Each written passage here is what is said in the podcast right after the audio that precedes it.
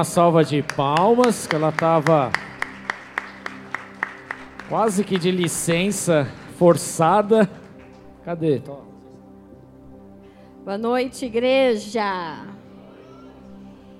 Saí do castigo. Muito obrigada, lindona.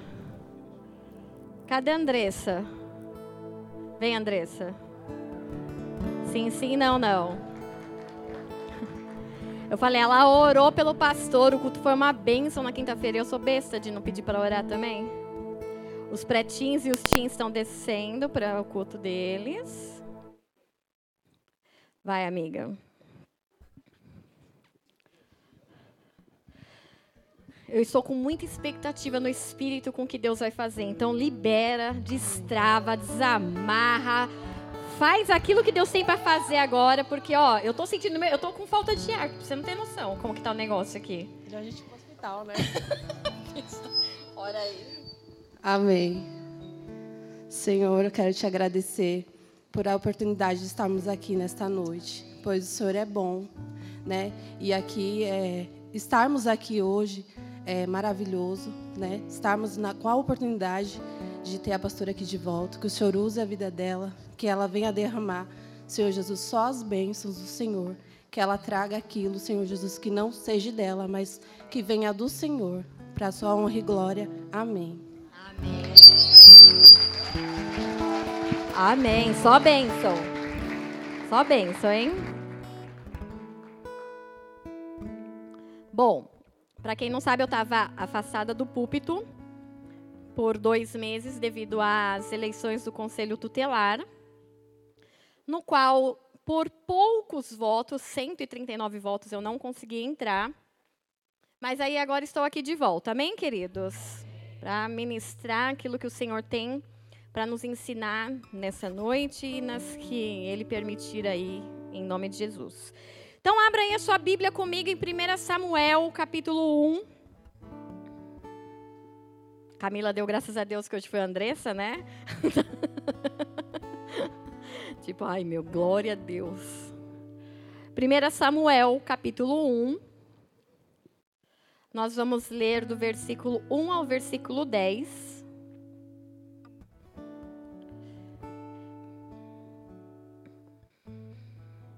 Um texto já conhecido para quem frequenta a igreja há um tempo, mas se você não não frequenta, está vindo pela primeira vez, nós vamos ler e você vai entender nessa noite.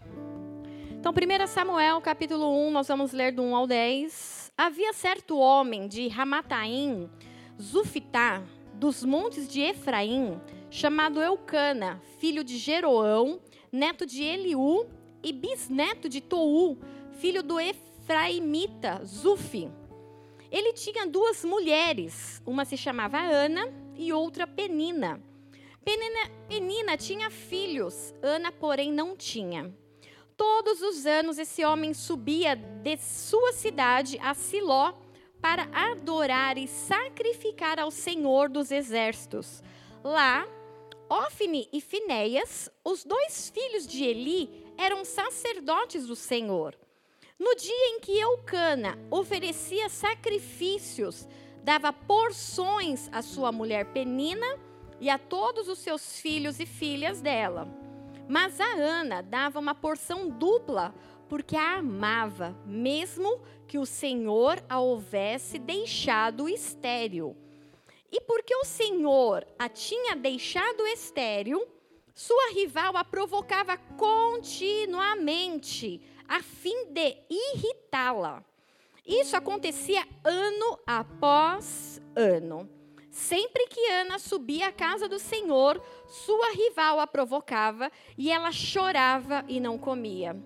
Eucana, seu marido, lhe perguntava: Ana, por que você está chorando? Por que não come? Por que está triste? Será que eu não sou melhor para você do que dez filhos? Certa vez, quando terminou de comer e beber em Siló, Estando o sacerdote Eli sentado numa cadeira junto à entrada do santuário do Senhor, Ana se levantou e, com a alma amargurada, chorou muito e orou ao Senhor.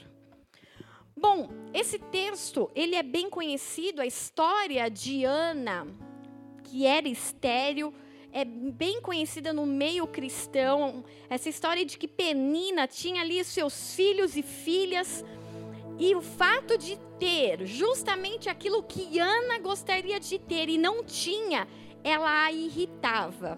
Porque eram duas mulheres de Eucana. Pensa como deve ser tranquila a vida de uma família com duas esposas, né? Então, já, já não dá para imaginar uma, uma, uma confusão normal de uma família com uma mulher só, imagina com duas. E uma que tinha filhos e a outra não tinha e irritava. Bem, eu acredito que todos já tenham passado por situações de frustração. Se você não passou por uma situação de porta fechada, de frustração, eu vou te alertar que ainda há tempo de passar. Ainda há tempo de portas serem fechadas para você e você passar por essa experiência que não é muito agradável, vamos dizer a verdade. Saber que Deus cuida, que Deus provê, que Deus sustenta é bom, é bom. Mas é bom passar por um acidente? Ficar estirado lá numa maca de hospital? Ele não falou, mas ficou dias sem banho, né? Você devia ter contado essa parte. Dias sem tomar banho. A Karine, a Karine chegou assim, mãe, o pai tá fedido lá no hospital. Né? Então, é uma situação que ninguém quer passar. Mas são situações, são é, é, situações da vida que acabam surgindo. Portas que se fecham e que nós, sinceramente, não gostaríamos de passar. Eu sou uma pessoa que muitas vezes eu acredito que eu passo por situações porque eu falo que não gosto de passar. Então eu falo, eu não gosto de passar por isso. Aí Deus fala, então você vai aprender a passar por isso. Então eu tomo muito cuidado com o que eu falo, porque eu sou muito boca aberta, né? Então eu vivia falando uma situação, ah, não, não me imagino passando por isso. Aí Deus fala assim, então peraí, você vai passar para aprender, ver que não morre, que dá para, né? Viver, dá para sobreviver. Então há situações na nossa vida de portas fechadas, de frustrações, de nãos e não da parte de Deus, que não são agradáveis para a nossa alma. E que verdadeiramente as pessoas falam assim, né? Aqueles negócios de Instagram, de rede social. É, quem não suporta o processo, como que é o um negócio? Não... Isso, é, tinha que ser a, a Instagramável, né? Só vive o propósito quem vive o processo. É lindo, no Instagram. Porque é horrível você viver processo. Ou alguém aqui adora passar por necessidades. Alguém aqui gosta muito de ficar enfermo. Mas tem um propósito? Tem, ok, tem propósito, mas não é agradável. Então, se nós pudéssemos passar e viver os propósitos sem ter que viver o processo, eu seria a primeira da fila. Porque não é agradável. Por exemplo, uma situação que talvez alguns tenham vivido, eu já vivi, tenho vivido muitas vezes essa situação. Uma entrevista, alguém te chama, olha, vamos para uma entrevista de emprego. Quem aqui já passou por entrevista? Glória a Deus. Quem já passou, foi aprovado em entrevista? Levanta a mão. Quem já foi reprovado em entrevista? Que alívio. Você vai lá, menina do RH começa a falar as coisas que precisa, e isso e aquilo, ela fala: Olha, você, a gente precisa de alguém que tenha isso, e ela tica lá no seu currículo, e precisa disso e tica no seu currículo. Aí você começa a falar assim: Meu, tô na vaga. E aí ela começa a falar assim, ela até muda, ela não fala mais a vaga, ela fala assim, então você vai precisar fazer, quando você vier, o lugar que você entra, aí você fala, meu, já tô dentro, vou conhecer a empresa daqui a pouco. E aí você fala assim, tô dentro, já tenho tudo o que eles falam que precisam, tenho a experiência, e tenho, entendo a cultura da empresa, a mulher gostou de mim, tá super legal, super simpática, não sei o quê. E aí, de repente, qual a resposta da vaga? Reprovado. Quando te respondem, né? Nós temos um problema no RH brasileiro. Quando te respondem reprovado, porta fechada. Uou, Deus!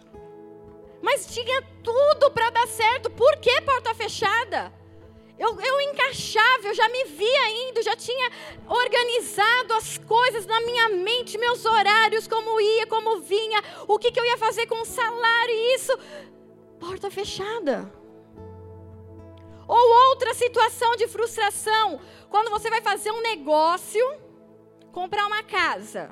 Uma vez nós passamos, eu passei por todas essas frustrações, por isso que eu posso, nós, nós temos know-how para falar. Vamos comprar uma casa. A gente estava para casar, não tínhamos casa ainda, né? E nem dinheiro. Esse daí não mudou. Mas nós tínhamos fé. Ai, vamos, vamos ver uma casa, vamos ver, começamos a procurar. E aí apareceu um, um, uma oportunidade, aquelas coisas de, de só bobo cai. A gente caiu. Alia, faça um consórcio que em três meses vocês têm o valor para comprar o seu imóvel falei assim, mas como se consórcio é sorteio, você pode ter 20 anos para ser sorteado. Não, mas esse daqui é em três meses. Aí a gente, não, não é possível, vamos pesquisar. E pesquisamos um monte de gente fazendo. Eu falei, sim, Rubinho, vamos comprar então nossa casa com esse consórcio. Em três meses a gente compra. Envolvemos, fomos ver a casa. Ai, adoramos essa casa. Levamos o meu sogro, minha sogra para ver a casa. Olha, essa vai ser nossa casa, não sei o quê. E aí investimos o dinheiro, parte nosso, parte do meu sogro e caímos num golpe. Não existia esse negócio de consórcio que você pega a carta de crédito em três meses. Porta fechada. A gente só queria o que o negócio desse certo. A gente só queria uma casa para poder casar. Porta fechada. Ou quando você vai fazer um negócio. Não, vamos comprar esse carro que está num preço bom, cara camarada, e é o dinheiro que a gente tem. É de Deus. Aí você fala, é de Deus.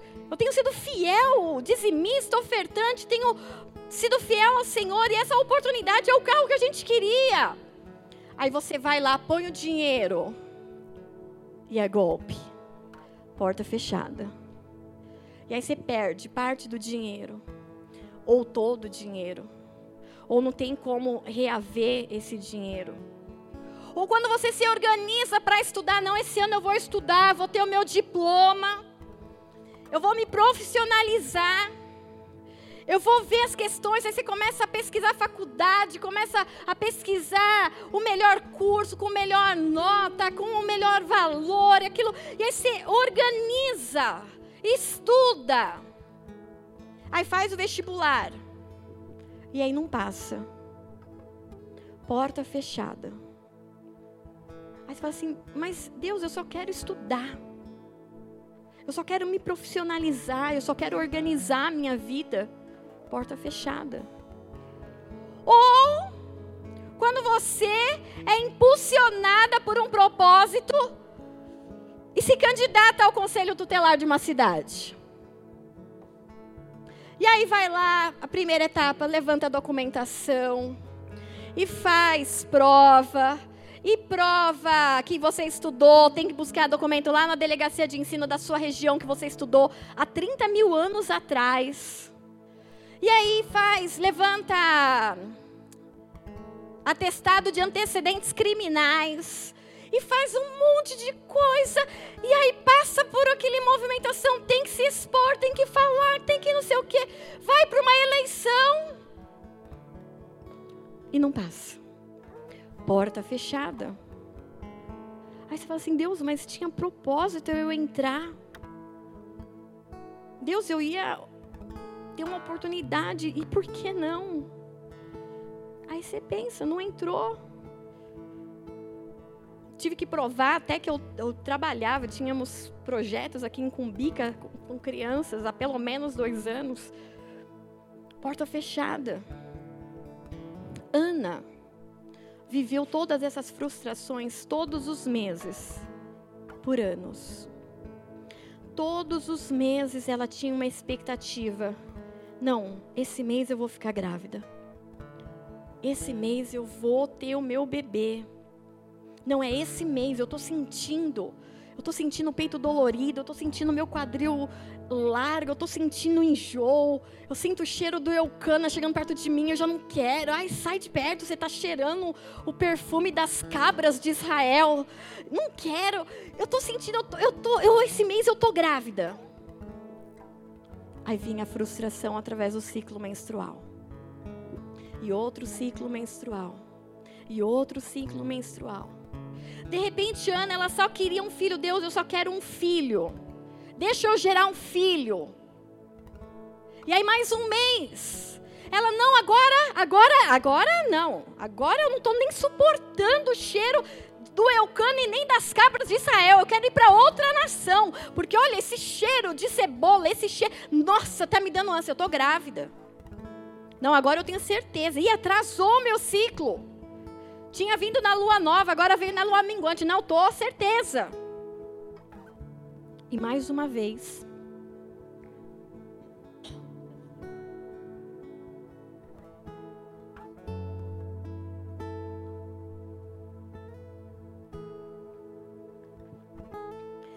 Mais uma vez, Ana vê a porta se fechando. Mais um mês que ela vê ali o seu sonho ela só queria um filho. Talvez você só queira um emprego ou uma conquista da sua casa própria, a conquista do seu carro. Você só quer um diploma. Pastora, o meu sonho é só ter, falar, eu tenho uma profissão, eu não sou um Zé ninguém, eu sou um Zé que tem uma profissão, que tem um diploma, que foi profissionalizado, que é qualificado. Mas eu só vejo porta fechada. E muitas vezes essa, essa de só ver porta fechada nos causa tristeza e desânimo. Nos causa um abatimento na alma. Uma vergonha, uma humilhação. Penina a provocava, a irritava todos os anos. A palavra diz que eles iam lá ofertar e Penina fazia questão de irritar Ana. Por quê? Porque eu tenho e você não tem. Penina tinha os filhos e Ana não tinha. Então Ana carregava uma tristeza e uma frustração. Por quê? Porque a porta estava fechada. E a palavra diz: ela estava estéril porque o Senhor a tinha deixado estéril. E a palavra ali para esterilidade é fechado, trancado. O Senhor havia fechado o útero de Ana o Senhor havia trancado o útero de Ana. Ana queria filhos, mas Deus falou assim: não, a porta está fechada para você, Ana. Ana tinha uma tristeza, Ana tinha um choro, e talvez seja a sua tristeza, talvez seja o seu choro, de falar assim: Deus, é tão simples para o Senhor. Tem pessoas aí jogando bebês fora. Nós temos obra social com os abrigos aqui de Cumbica, crianças pequeninas foram deixadas. Por N condições, mas foram deixadas. Crianças que. Falei pra, pra Jenny. Cadê a Jenny? Naqui ontem, né? Isso para mim é destruidor. Eu, eu falo, eu, esse negócio do abrigo me mexe com o meu profundo. Uma criança virou e falou assim: Tia, você pode ser minha mãe?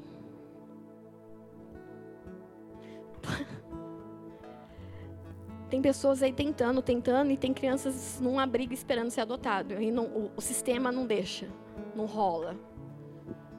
Eu falei assim: eu não sei se eu vou ser uma boa mãe para você. Ele, deixa eu ir para sua casa com seus três cachorros. Isso me destrói como pessoa. Por quê? Porque como que alguém deixa um pedaço dele mesmo em algum lugar. E aí Ana só queria um filho. E Penina humilhando e zombando dela. Talvez você só queira um emprego.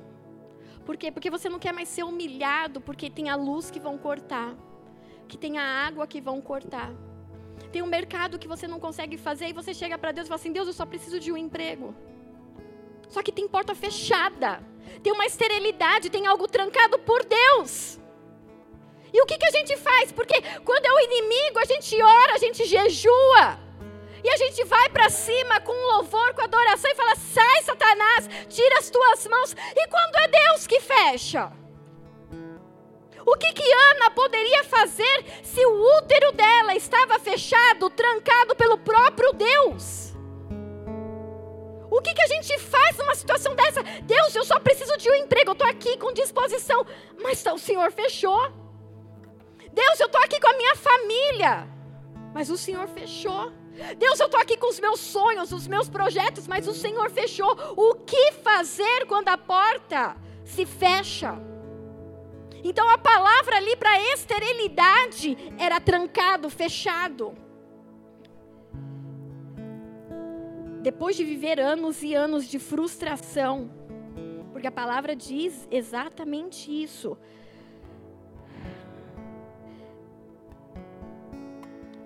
Mas a Ana dava dupla porção porque a amava e o Senhor havia deixado estéreo.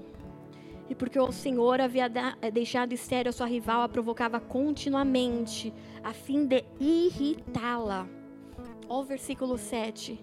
Isso acontecia ano após ano. Ana foi humilhada, Ana carregou essa frustração da porta fechada por anos. Por anos, era uma amargura, era um desejo, era um sonho que não se realizava por anos. Era uma porta que havia se fechado da parte de Deus sobre a vida dela por anos. E a palavra esterilidade ali é justamente essa que Deus coloca no texto, e esse, esse, esse, verbo, ele é usado diversas vezes no Antigo Testamento para fechar a porta que Deus. Eu vou mostrar alguns deles, por exemplo, em Gênesis 2, 21. Abre aí comigo.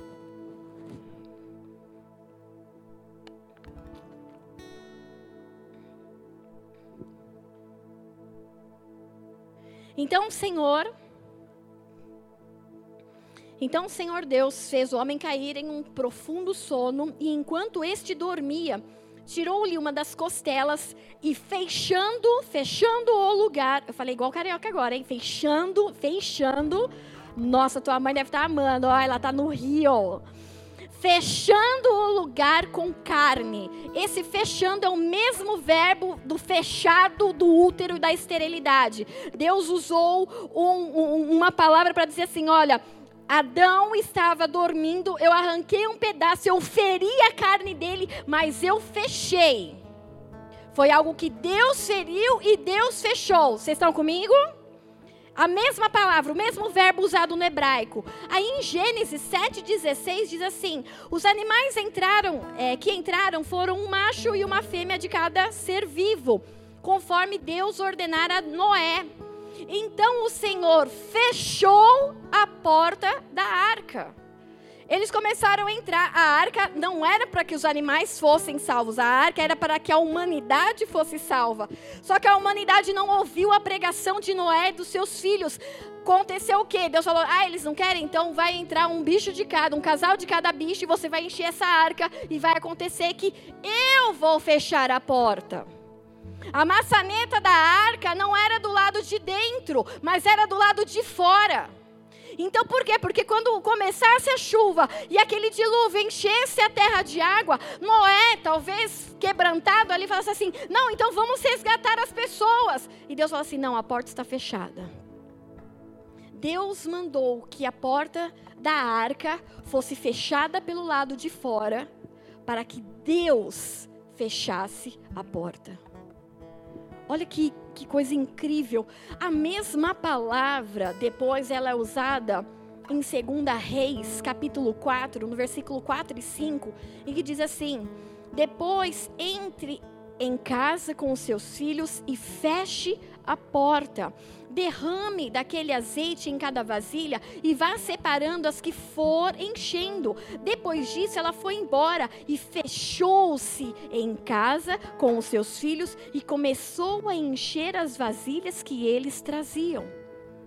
A mesmo verbo que foi usado lá em Gênesis, que foi usado com Ana, foi usada aqui em Reis no milagre da multiplicação do azeite. Não tem provisão, não tem da onde tirar. Vão levar os meus filhos escravos porque meu marido deixou uma dívida. Não, entra e feche a porta. Esse fechar era dizendo assim: tem algo sobrenatural que vai acontecer.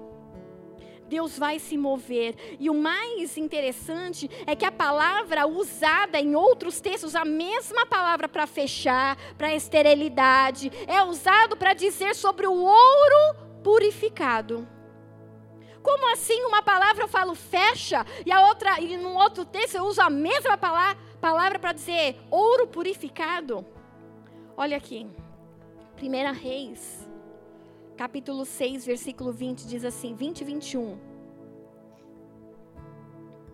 O santuário interno tinha nove metros de comprimento, nove, me nove de largura e nove de altura. Ele revestiu o interior de ouro puro e também revestiu também revestiu de ouro o altar de cedro. Salomão cobriu o interior do templo de ouro puro e estendeu correntes de ouro em frente ao santuário interno, que também foi revestido de ouro.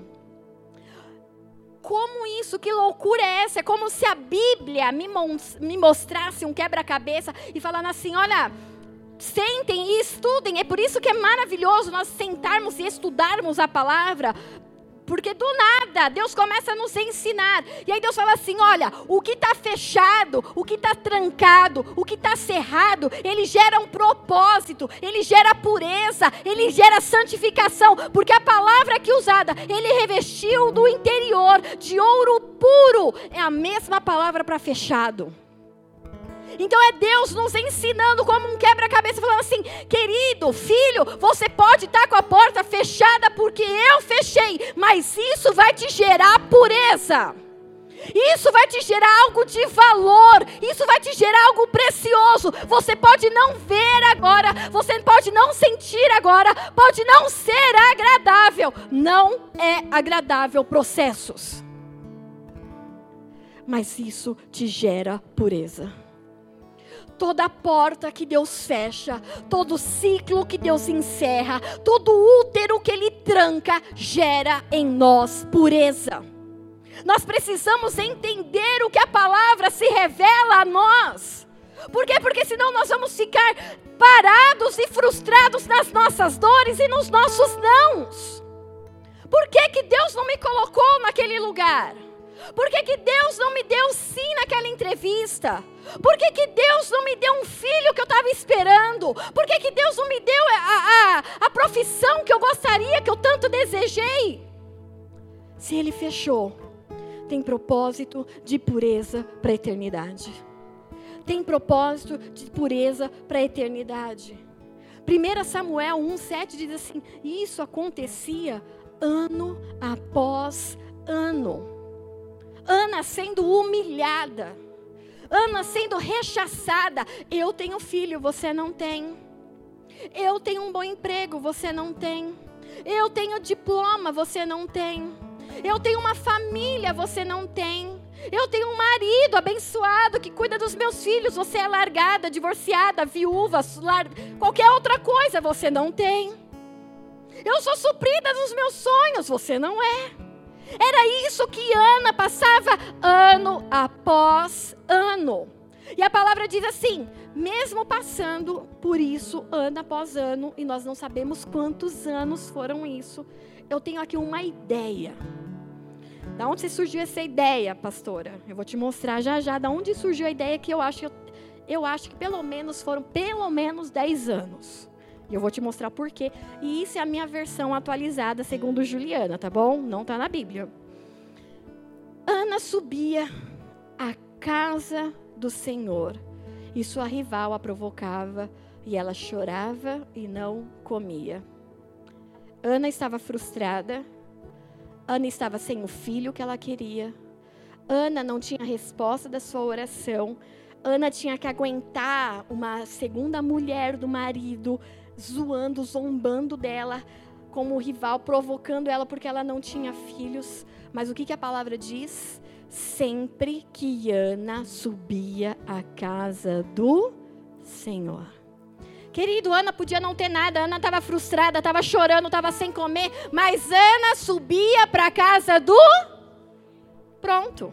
Está aqui a chave que pode abrir algumas portas e nos trazer entendimento. Eu posso não ter sido promovida, eu posso estar sem o meu carro, sem a minha casa, eu posso estar sem a promoção, sem o filho que eu desejo, eu posso estar sem estar vivendo os sonhos e as promessas de Deus ainda, mas eu continuo subindo na casa do Senhor.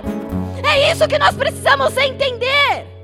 Como louvor que nós cantamos hoje, coisa linda, na tristeza ou na alegria.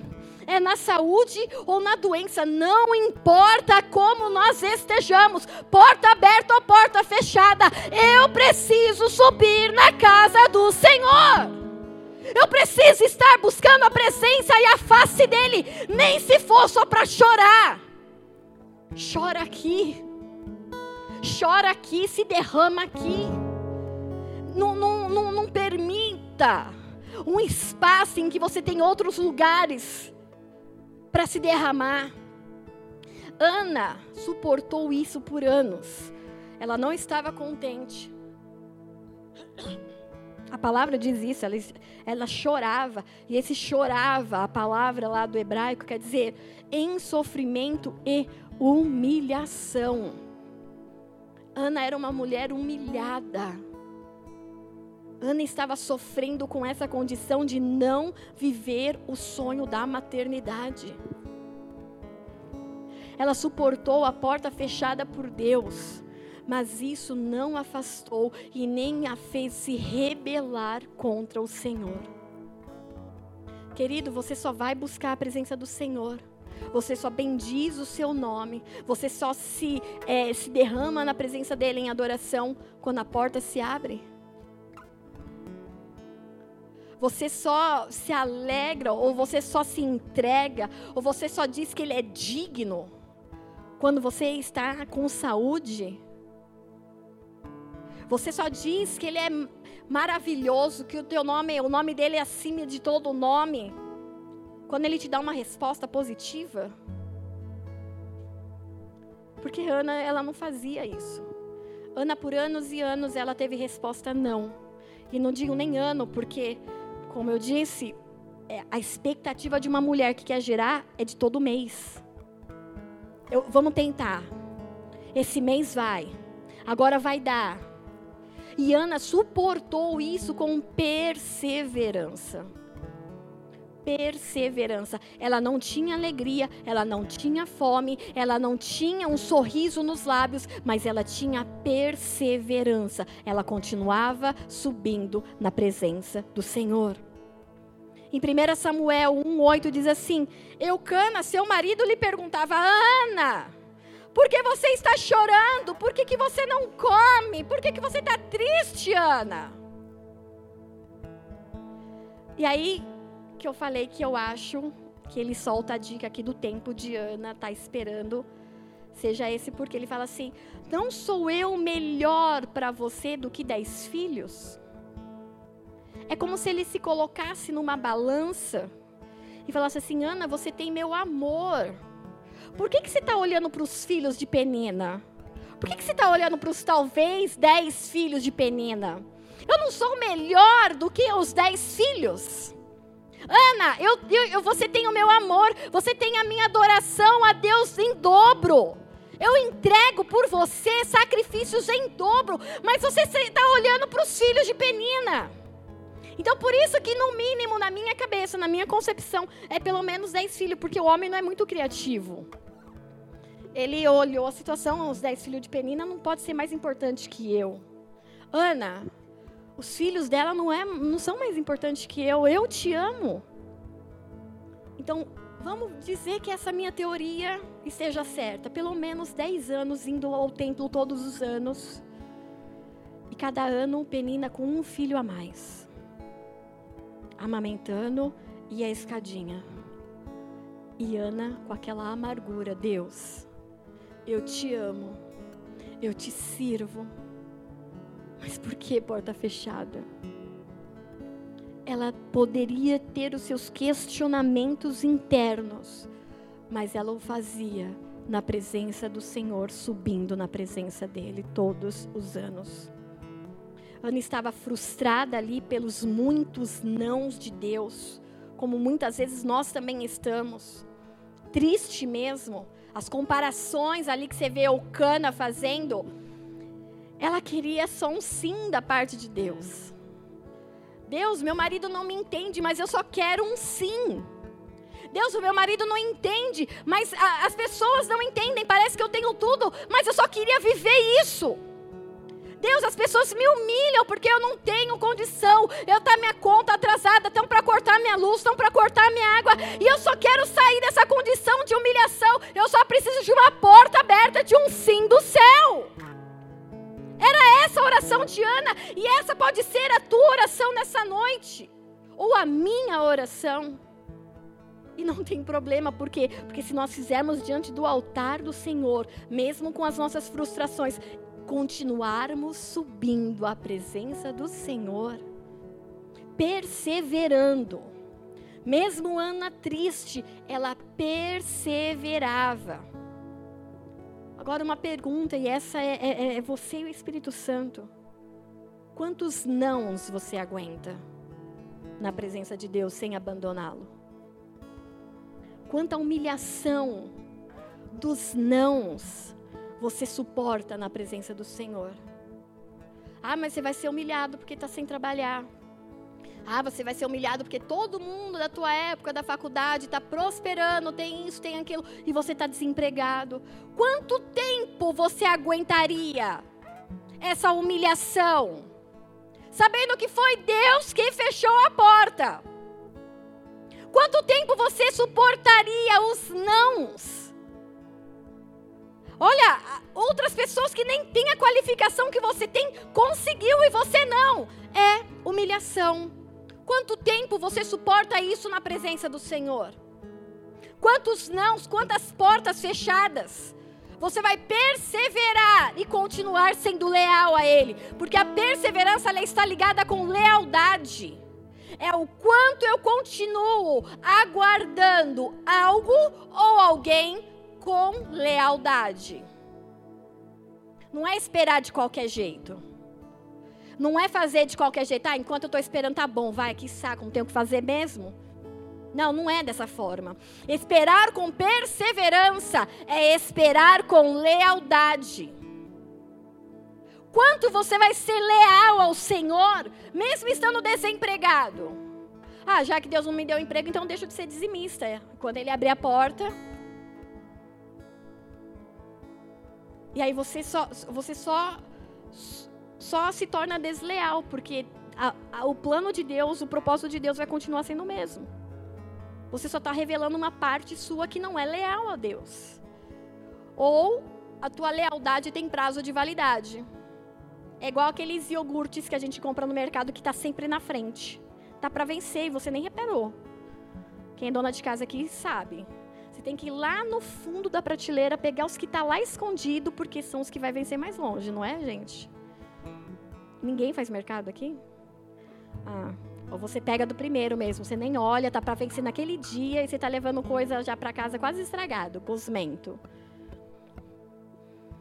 A tua lealdade não pode ter prazo de validade curta. Não, eu sou leal a Deus, eu vou honrá-lo, mas até um certo limite, porque eu sou humano. Eu não vou aguentar continuar indo para a presença do Senhor e não viver os meus sonhos. Não, peraí, tem limite. Não, então se tem limite, não tem lealdade. E é isso que Ana tinha, lealdade. Lucas 8, versículo 15 diz assim: Mas as que caíram em boa terra são os que, com coração bom e generoso, ouvem a palavra, retêm e dão fruto com perseverança. Não é a, a, questão não é só você ouvir a palavra, ter o teu coração como uma terra boa, você ser bom, ser generoso, ouvir, reter e dar fruto. Não, você tem que fazer isso com perseverança. esperar com lealdade. Mesmo em momentos difíceis, mesmo em momentos que você não quer adorar, você adora porque você é leal ao Senhor e o Senhor continua sendo bom, mesmo com portas fechadas para você. Como é difícil a gente absorver isso, Deus. Seria tão mais fácil. Seria. Mas ninguém te avisou quando você aceitou Jesus Cristo que o cristianismo não é fácil. Talvez você tenha aceitado numa igreja que você estava no meio de uma campanha da vitória. Da que, que, a gente ouviu hoje? Se Deus criou o mundo em sete dias, imagina o que Ele vai fazer com você em três meses tá, para acabar o, me, o ano. Se você foi e aceitou Jesus numa dessas campanhas, dessas igrejas, querido, você entrou no meio de um oba-oba e eu quero te falar: o cristianismo é morte, é entrega, é renúncia, existe uma cruz. Existe uma cruz e a cruz, a mensagem da cruz, ela não pode ser diminuída para que os meus sonhos se sobressaiam. É a minha cruz. Deus fechou, Deus trancou a madre, o, o, o útero de Ana. É, a cruz de Ana por um período. Deus fechou a porta para o fulano, para o Beltrano por um período. É a cruz. Vamos ver o que ele vai suportar. Se vai suportar, por quanto tempo vai suportar. E vai mostrar se ele tem um coração leal a Deus ou não. Porque é isso que Deus está aguardando.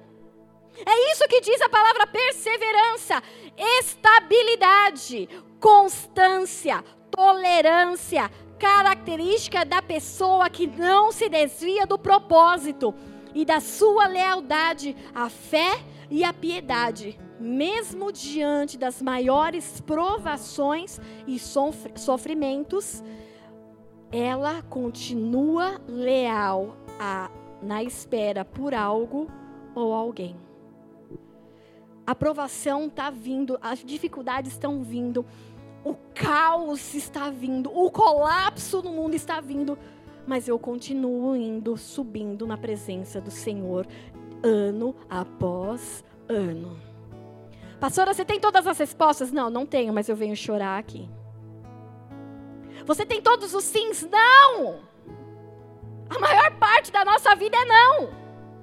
Não é sim, é não. Quando a gente tem o sim, a gente fica até bobo. Nossa, e agora? Eu não sei nem o que fazer com o sim será que é pegadinha? Será que tem alguma câmera? E aí você fica até meio afoito, porque é um sim. Mas nem o sim, nem o não pode te tirar ou te conduzir à presença de Deus. Você tem que continuar sendo leal com o sim ou com o não. Com porta aberta ou porta fechada. Com útero, com bebê gerando ou útero sendo fechado por Deus e trancado. Nós temos que continuar ano após ano, indo e subindo a presença do Senhor. Hebreus 10, 36 e 37 diz assim: Vocês precisam perseverar. O que é perseverar? Esperar lealmente por algo ou alguém.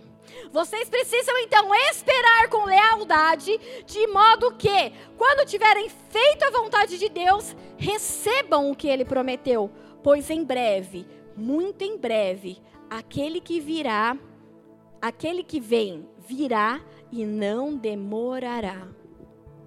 Aquilo que Deus falou que vai cumprir, vai cumprir, querido com porta aberta ou porta fechada, você com emprego ou sem emprego, você com saúde ou sem saúde, vai acontecer. Aquilo que Deus determinou sobre a tua vida nos livros dele, como diz em Salmo 139, vai acontecer. Não depende da situação que está o mundo, não depende da condição que está a sua carteira ou a sua conta no banco, não depende de você nisso.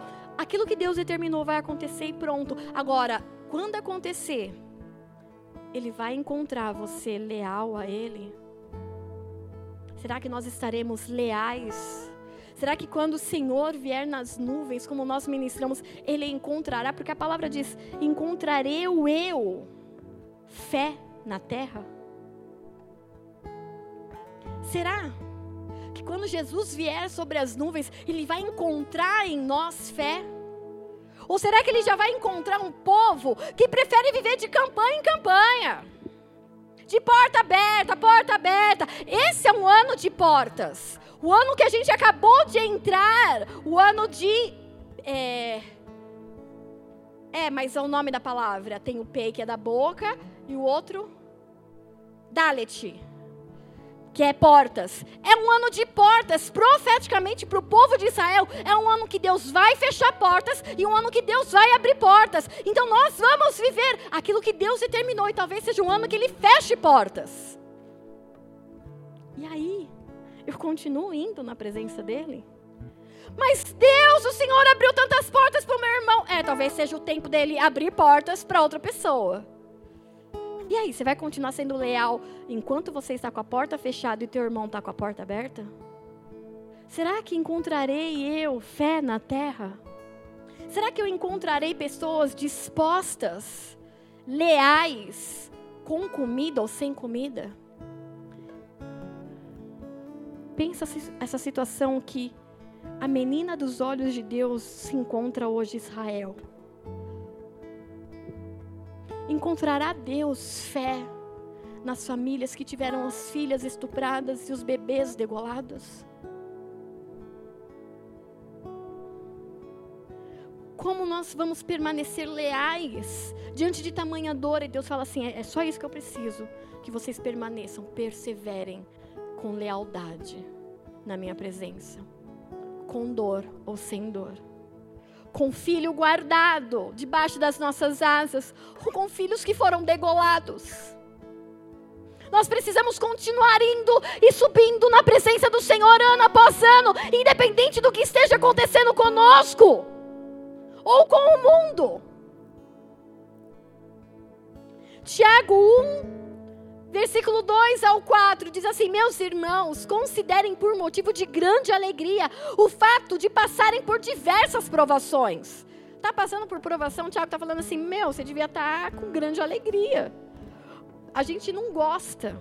Mas Tiago está falando, é proveitoso. Por quê?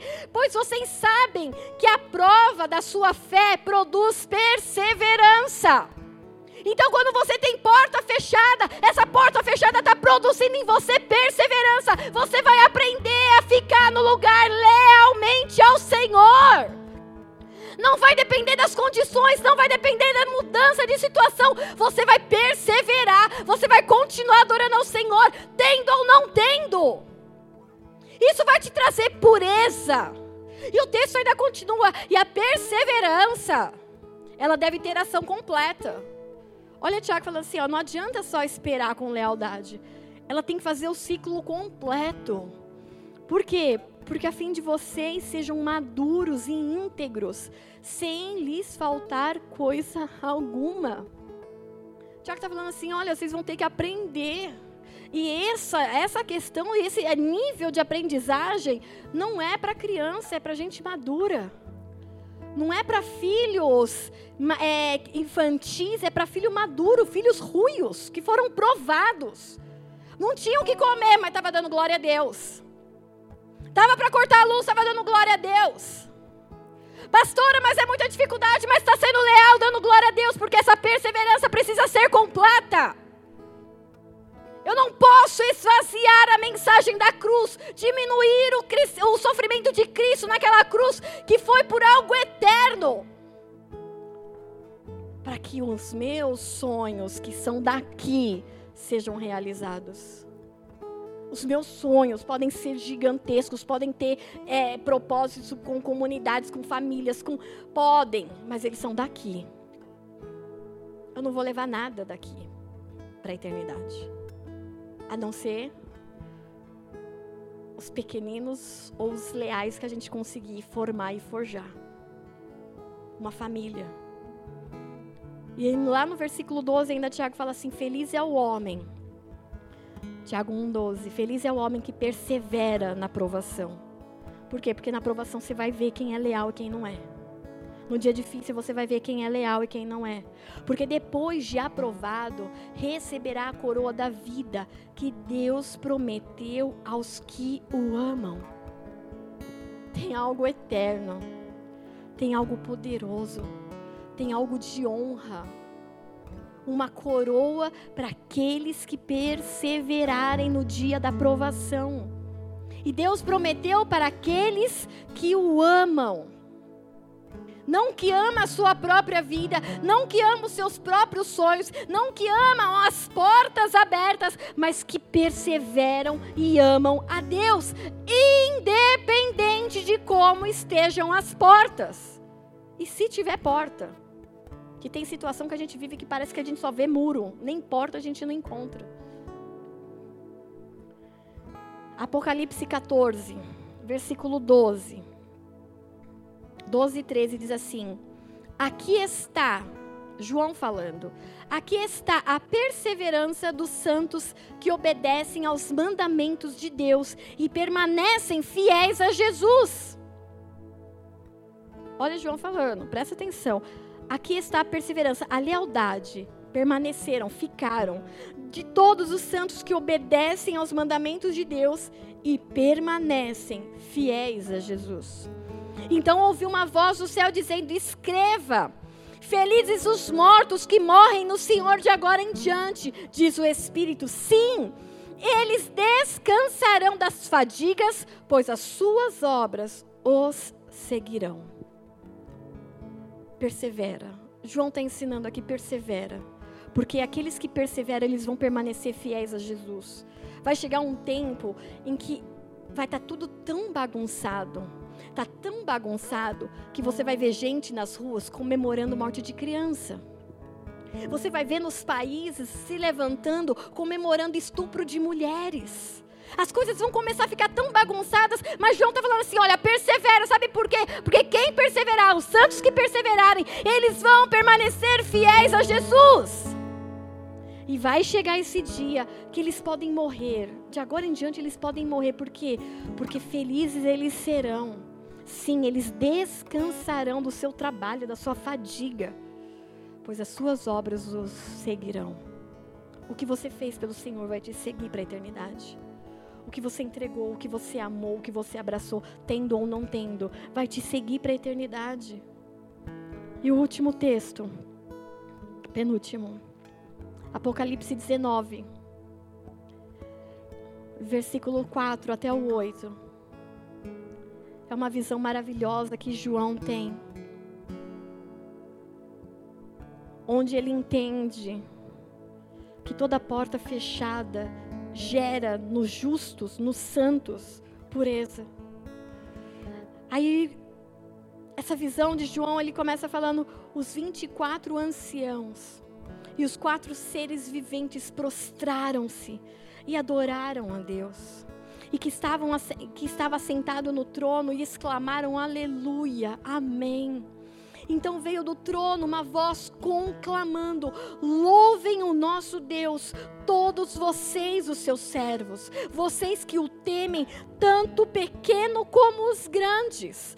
Então ouvi algo semelhante ao som de uma grande multidão, como um estrondo de muitas águas e fortes trovões que bradava: Aleluia! Pois o Senhor, o nosso Deus, o Todo-Poderoso, regozijemo-nos, vamos nos alegrar e dar-lhe glória, pois chegou a hora do casamento do cordeiro e a sua noiva já se aprontou. Foi-lhe dado para vestir-se linho fino, brilhante e puro. O linho fino são os atos dos justos, dos santos. Tem algo que nós vestiremos no dia do casamento do Senhor. No dia em que o, cordeiro vai se encontrar com a sua noiva, no dia da grande festa. E essa roupa, ela é gerada pelas nossas atitudes justas. E essa roupa resplandece, e essa roupa brilha, e essa roupa é de linho fino, e essa roupa mostra pureza. Então, querido, toda porta fechada que você teve, ou que você vai ter, ou que você está enfrentando na sua vida, ela vai te gerar uma roupa santa, uma roupa pura, para se encontrar com o seu Deus. Então que esse peso, que essa dor, ela comece a fazer entendimento e comece a gerar dentro de você propósito. Deus, eu não estou tão feliz quanto eu deveria nesse processo, mas eu sei que porta fechada pelo Senhor vai gerar em mim uma roupa, uma veste pura, porque eu vou te encontrar. Amém, queridos? E a promessa, o louvor pode subir. E a promessa de Apocalipse 21, dessa visão de, de João. E aí João começa a relatar: olha o que eu estou vendo. Nós estamos vendo, João ele estava ex, é, exilado numa ilha de Pátimos, porque porque os cristãos naquela época estavam sendo perseguidos. Assim como hoje os judeus estão sendo perseguidos pelo mundo e sendo mortos em shopping, em escola. Eles estavam sendo perseguidos, havia uma ordem: vamos matar esse povo que se diz cristão.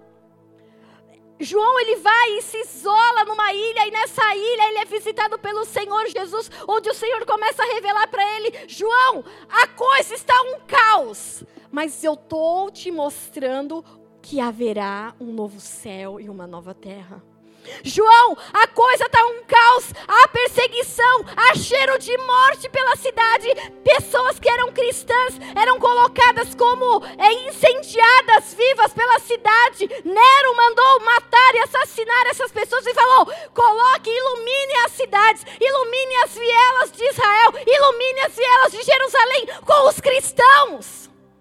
Esses cristãos eram queimados. Foi essa época em que a igreja precisou se esconder dentro dos lares. E aí Jesus vem e se revela e fala assim: João, o que você está vendo é uma coisa, mas olha aqui para o que eu estou te mostrando, aquilo que é eterno. Querido, tira, fica, tira os olhos daquilo que é fixo, daquilo que é provisório, daquilo que é temporário. Começa a fixar naquilo que João viu, naquilo que o Senhor mostrou para João no meio do caos pessoas sendo queimadas vivas e sendo feitas labaredas para iluminar uma cidade. Não está diferente do que nós temos vivido hoje. Para nós, talvez pareça que está tão distante. Mas é isso que os nossos irmãos estão vivendo naquele lugar, naquele país. Eles estão sendo perseguidos, eles estão sendo mortos.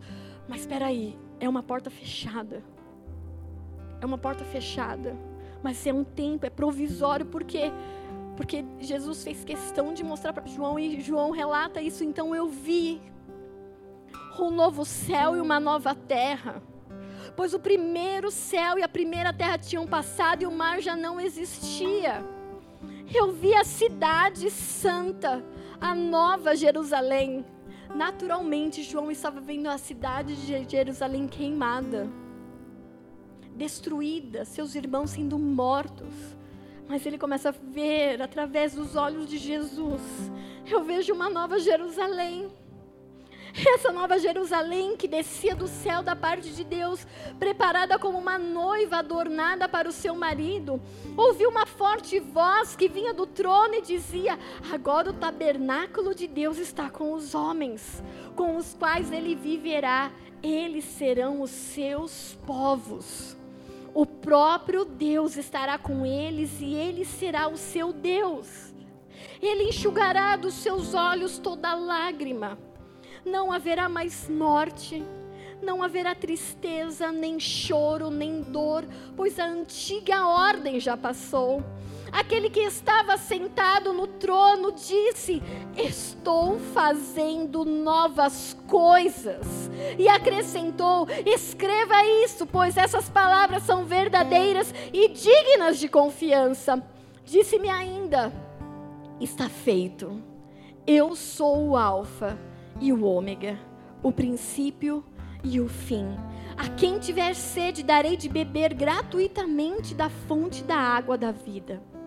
O vencedor herdará tudo isso. Eu serei o seu Deus e ele será o meu filho. Versículo 21. As doze portas eram de pérola. Talvez você tenha vivido por um tempo de portas e portas e portas fechadas. Mas o Senhor estava começando a mostrar: tira os olhos dessas portas fechadas, porque aonde você vai, as portas são de pérolas. As portas são de pérolas, cada porta feita de uma única pérola. A rua principal da cidade é de ouro puro. Ah, tem uma porta lá no céu e essa porta é de pérola, não é porta fechada. Tem ouro no céu e esse ouro é puro, é transparente como vidro. E João continua: não viu templo, não vi igrejas em alguma na cidade, pois o Senhor Deus Todo-Poderoso e o Cordeiro são o seu templo. A cidade não precisa de sol e nem de lua para brilharem sobre ela, pois a glória de Deus as ilumina e o Cordeiro é a sua candeia. As nações andarão em sua luz e os reis da terra lhe trarão a sua glória. Presta atenção. Suas portas jamais se fecharão de dia. As suas portas jamais se fecharão de dia, pois ali não haverá noite. Nas cidades onde as, as portas precisam ser fechadas durante a noite, anoitece, a, a fortaleza são fechadas as portas, porque precisamos de segurança, fechem as portas. Aí o Senhor está falando assim: as portas não se fecharão mais não haverá mais noite. Por quê? Porque a presença do Senhor traz clareza, traz luz, traz vida. A glória e a honra das nações serão trazidas. Então a promessa do Senhor não é um povo, são povos e nações com Ele. Nada, nela jamais entrará algo impuro. Olha João falando: tem uma porta, tem impureza, e impureza não entra. Tem uma porta de pérola. Tem uma porta que não vai se fechar, mas só vai entrar aquilo que não for impuro. Vocês estão entendendo que não dá para a gente entrar de qualquer jeito. Tem portas que estão nos preparando para vivermos a pureza do Senhor. Tem portas que estão tirando a deslealdade do nosso coração e do nosso caráter. Tem portas que foram fechadas para tratar a nossa ansiedade e o nosso imediatismo. Tem portas que foram mesmo fechadas, para saber como nós nos portaremos diante da humilhação. Tem portas que vão ser fechadas, porque Deus quer ver a motivação do nosso coração, e essas portas elas servirão de tratamento para que diante do Senhor nós não estejamos impuros. As portas dos céus, as portas de pérola, elas não se fecharão, porque ali não haverá mais noite ali não haverá mais tristeza, ali não haverá mais dor, não haverá mais morte, não haverá mais ausências, não haverá mais clamor. Para que clamar? Eu já estou com o próprio Deus. Para que buscar? Para que jejuar? Não, não precisa, o Jesus já está aqui. Há uma festa contínua, há uma eternidade para viver com Ele, a glória e honra para ser derramada sobre Ele. Toda porta fechada hoje Entenda que é para te purificar, para que você entre pelas portas de pérola que nunca se fecham e no qual nenhum impuro pode entrar. A porta fechada de hoje, a humilhação de hoje, tem propósito de nos levar à santidade, à pureza. Se coloca de pé, igreja.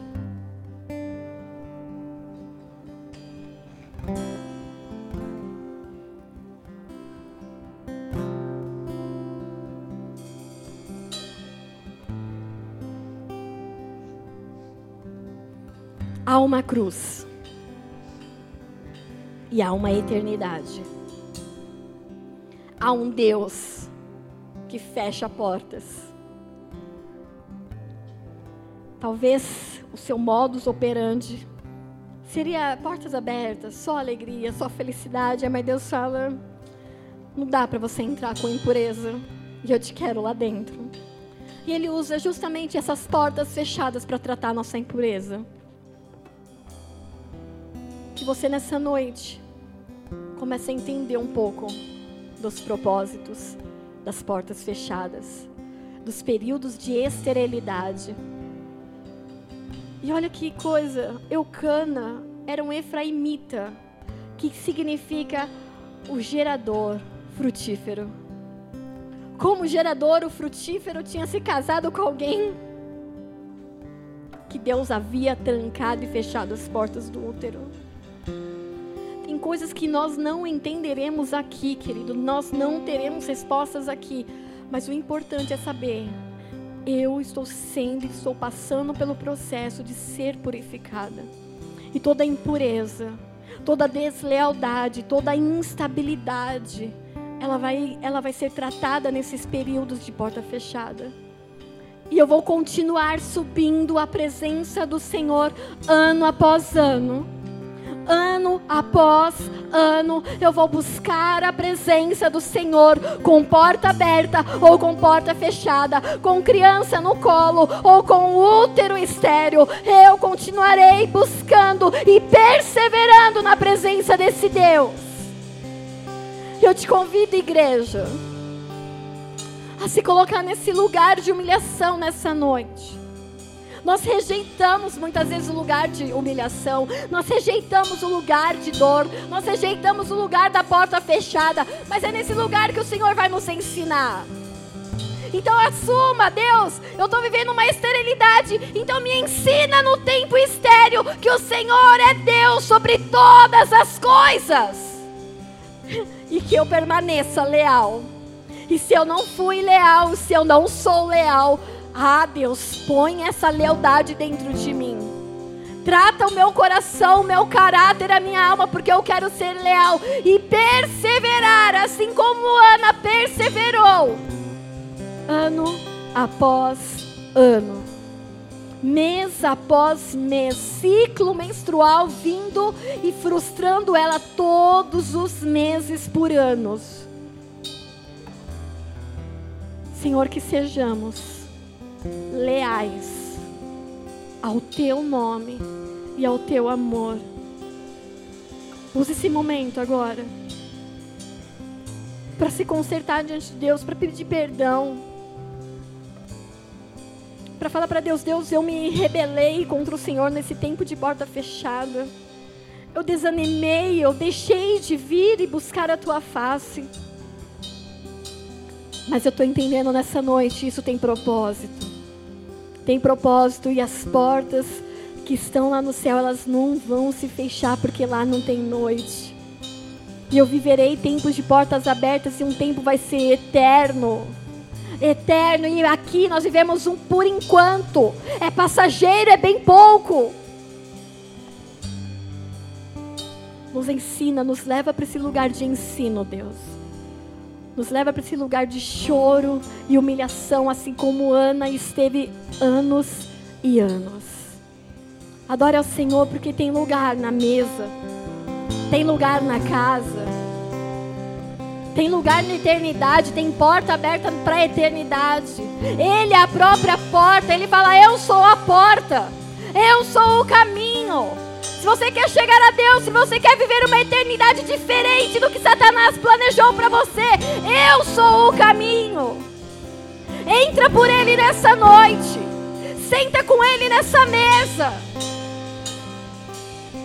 E apresenta diante dele toda a impureza, todo pensamento mal, toda dureza de coração, toda altivez, todo orgulho, toda soberba com nada dessas coisas poderemos entrar no céu. Adore ao Senhor, mesmo em tempos de portas fechadas. A porta da casa mais simples, que o anjo da morte não entra. A estrada que corre pro mar, o vento que abre o caminho é você.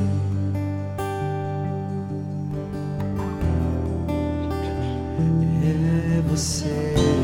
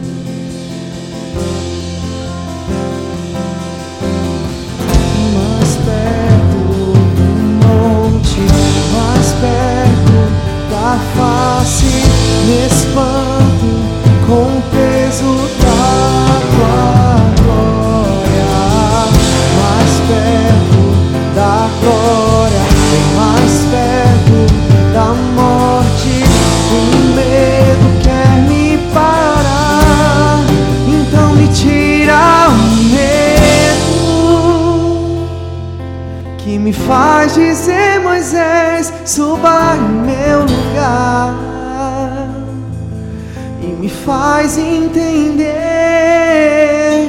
que a tempestade é você, chuva forte é você, vento forte é você, e o que me faz tremer as pernas, a porta aberta é você, mas a fechada é você, é tudo sobre você.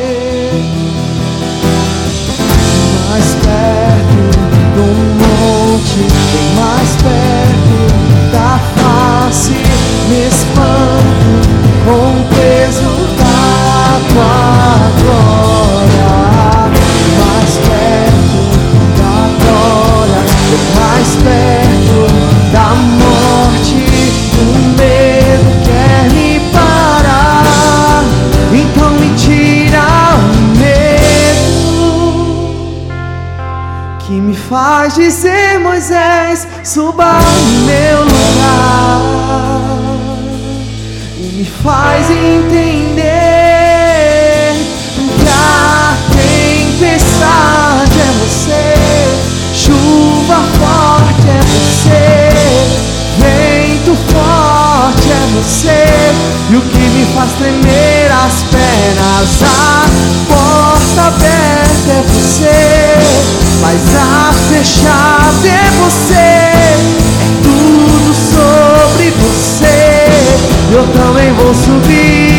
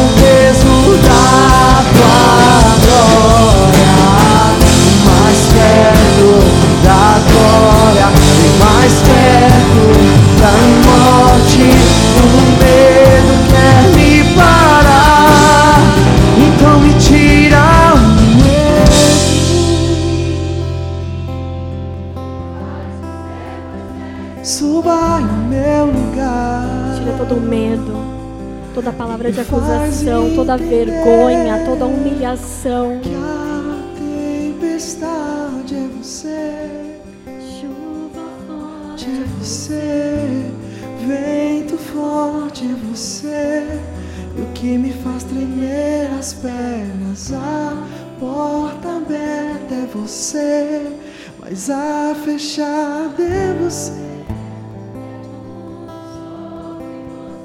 É tudo sobre ele. É tudo sobre ele. Chega de se esconder na vergonha, na humilhação. Poxa, poderia ter dado certo? Poderia, mas Deus fechou a porta. Mas poxa, por que, que Deus não fez? Por que que... Então, Deus fechou a porta, Ele é Deus. Por que, que Ana, já desde o primeiro ano do casamento, não pôde dar filhos? Porque Deus fechou a madre. Porque Deus a tornou estéreo e Ele é Deus. E nós vamos continuar subindo de ano após ano na presença dEle. Assim como Ana subia, mesmo sem ter gerado nada. O que a gente poderia ter feito, o que poderia ter dado certo, o que poderia ter sido porta aberta, o que poderia ter sido uma família abençoada, o que poderia ter sido um casamento abençoado, o que poderia ter. Querido, se Deus fechou, o propósito é te santificar, para que você veja pela eternidade porta aberta. porta aberta, porta fechada por um tempo aqui, mas te garante porta aberta para a eternidade. Amém, queridos? Os diáconos podem ir servindo a ceia. Vamos cantar aquele lá, Rodox. Do dia bom, dia mal. Na saúde ou na doença. Porque é isso. A gente vai continuar sentando na mesa. No dia cinza ou no dia de sol. Enfermo ou curado.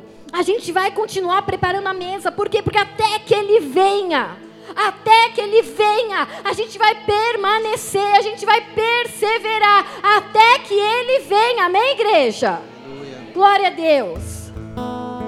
Tudo está pronto.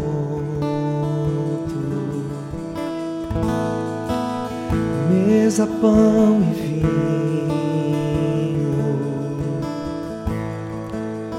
lâmpadas acesas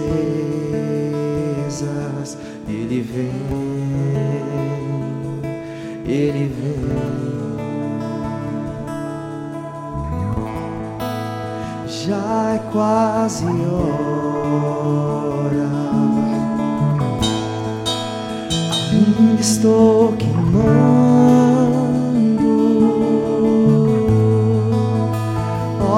Protegido.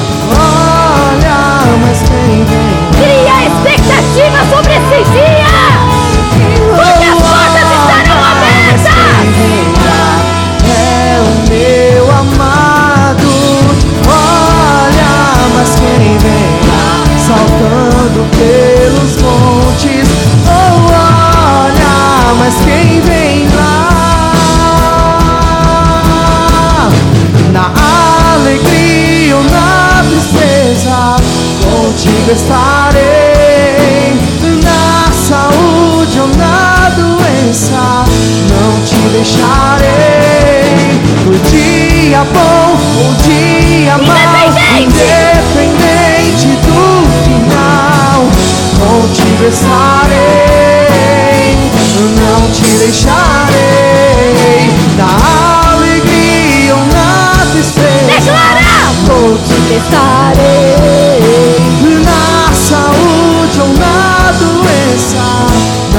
deixarei. No dia bom ou dia mau, independente do final, contigo estarei. Não te deixarei.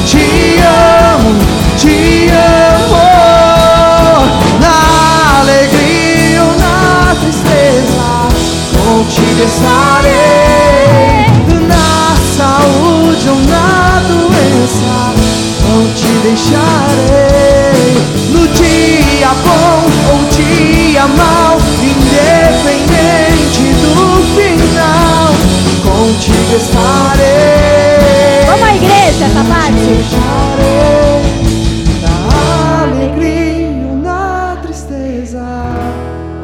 Fala para ele, eu vou ser leal, Deus.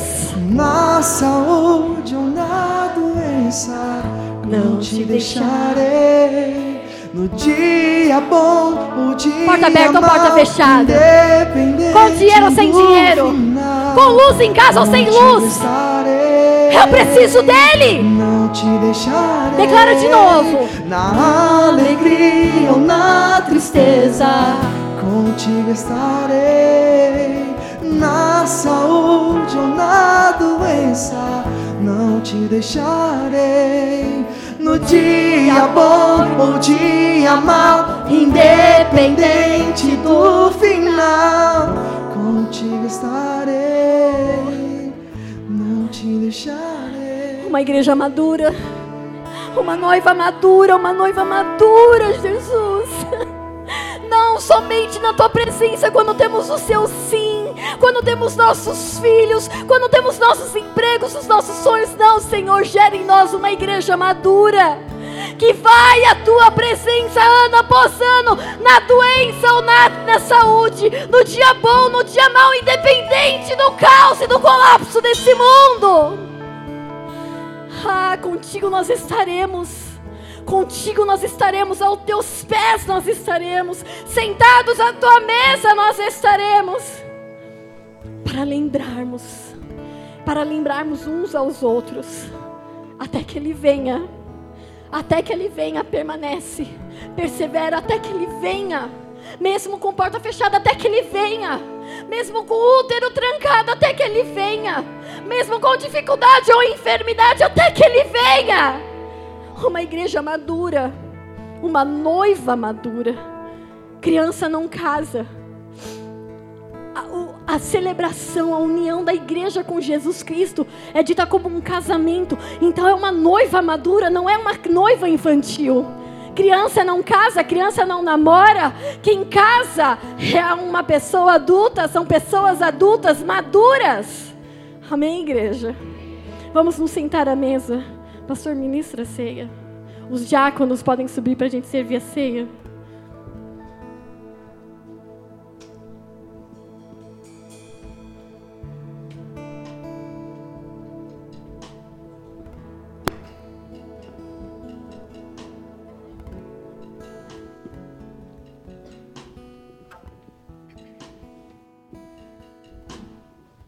Bora, gente, vamos. Aperta aí. Vai, vai, vai.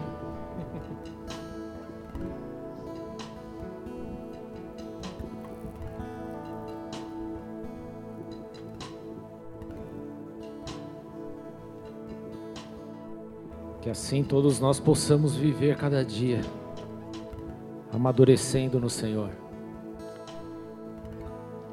Aceitando o sim com alegria mas sendo maduro para aceitar o não com alegria também. Porque o nosso Deus é Ele que dá o sim ou não, é Ele que tem o controle e conhece todas as coisas. Nós vemos em partes,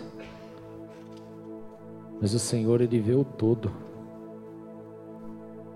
Importa é que permanecemos fiéis leais, inabaláveis na presença dEle, subindo na casa do Senhor todos os dias. Certinho não, faltou eu e a pastora. então leva isso aqui, ó. Nós não temos doutrina. A Bíblia não nos mostra nenhuma doutrina para tomarmos a ceia. Há igrejas, e nós as respeitamos, que para se tomar a ceia é necessário ser batizado, é necessário fazer parte do rol de membros da igreja. Nós não temos esse tipo de doutrina. O que é a doutrina da ceia?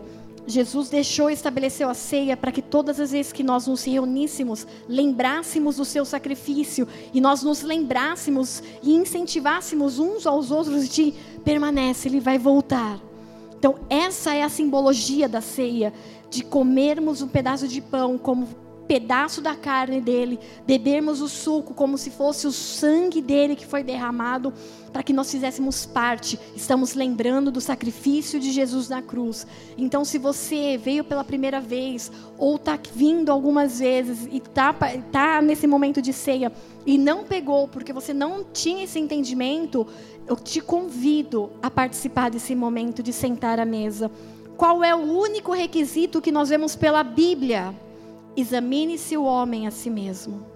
Eu não posso dizer se você pode ou não tomar a ceia, mas se há algo que te condena no coração, algum pecado, alguma impureza, você entregou ao Senhor nessa noite, amém? Então eu te convido a participar desse momento como família de Cristo. Há alguém aqui nessa condição que gostaria de pegar a ceia agora? Amém. A palavra de Deus nos diz: Porque eu recebi do Senhor o que também vos ensinei, que o Senhor Jesus, na noite em que foi traído, tomou o pão e, tendo dado graças, o partiu e disse: Tomai, comei, isso é meu corpo, que é partido por vós. Fazei isso em memória de mim. Semelhantemente, também, depois de cear, tomou o cálice, dizendo: Esse cálice é o novo testamento do meu sangue. Fazei isso todas as vezes que beberdes em memória de mim. Porque todas as vezes que comerdes este pão e beberdes este cálice, anunciais a morte até que ele venha. Portanto, qualquer que comer este pão ou beber o cálice do Senhor indignamente, será culpado do corpo e do sangue do Senhor. Examine-se, pois, o homem a si mesmo, e assim coma deste pão e beba deste cálice. Vamos orar, vamos consagrar ao Senhor. Pai, em nome de Jesus Cristo, nós apresentamos esses elementos diante do teu altar, esse pequeno pedaço de pão, como a pastora mesmo já disse, que representa o teu corpo, a tua carne, e esse cálice representando o teu sangue. Nós declaramos aqui a sua bênção, quebramos e cancelamos toda e qualquer malignidade em nome de Jesus Cristo, porque nós o fazemos, Senhor meu Deus, segundo uma ordenança vinda da tua parte, em memória, Senhor meu Deus, do teu sacrifício na cruz do Calvário. E por isso, Senhor meu Deus, nós rendemos a ti toda a graça e toda a glória em nome de Jesus. Amém. Comamos o pão juntos.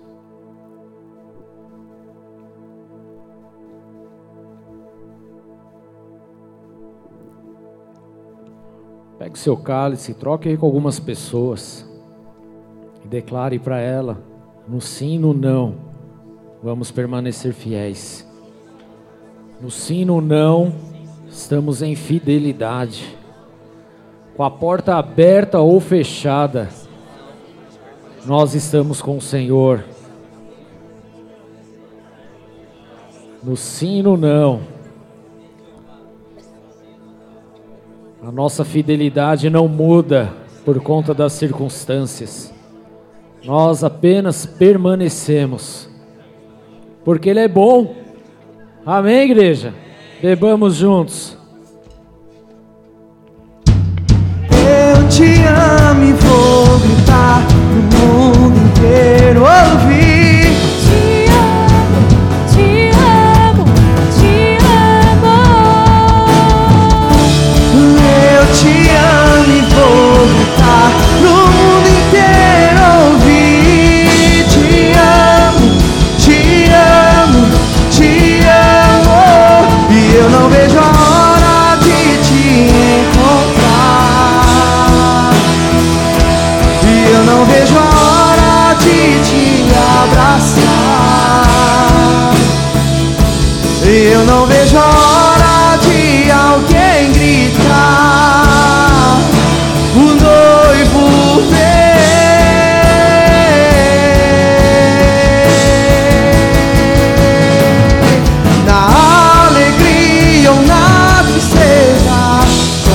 Contigo estarei.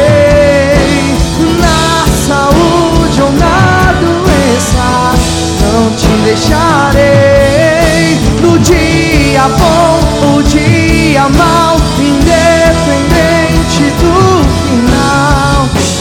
expressarei, não te deixarei. Aleluia. Levanta tua mão pro alto. Se Deus é por nós, quem será contra nós? O Senhor é o meu pastor e nada me faltará. Antes de orarmos juntos o Pai Nosso, se você veio nessa casa pela primeira ou segunda vez e você deseja receber esse Cristo que te dá a eternidade, nós queremos orar com você, nós queremos pegar o seu nome. Eu te convido a procurar a Carlinha lá no final da igreja, para que possa deixar o nome, procurar uma célula, você fazer parte dessa grande família de Deus. Amém? Porque pode ter porta fechada, mas ainda há portas de casas abertas para a manifestação da glória de Deus. Amém, queridos? Então oremos juntos o Pai Nosso. Pai Nosso que estás nos céus.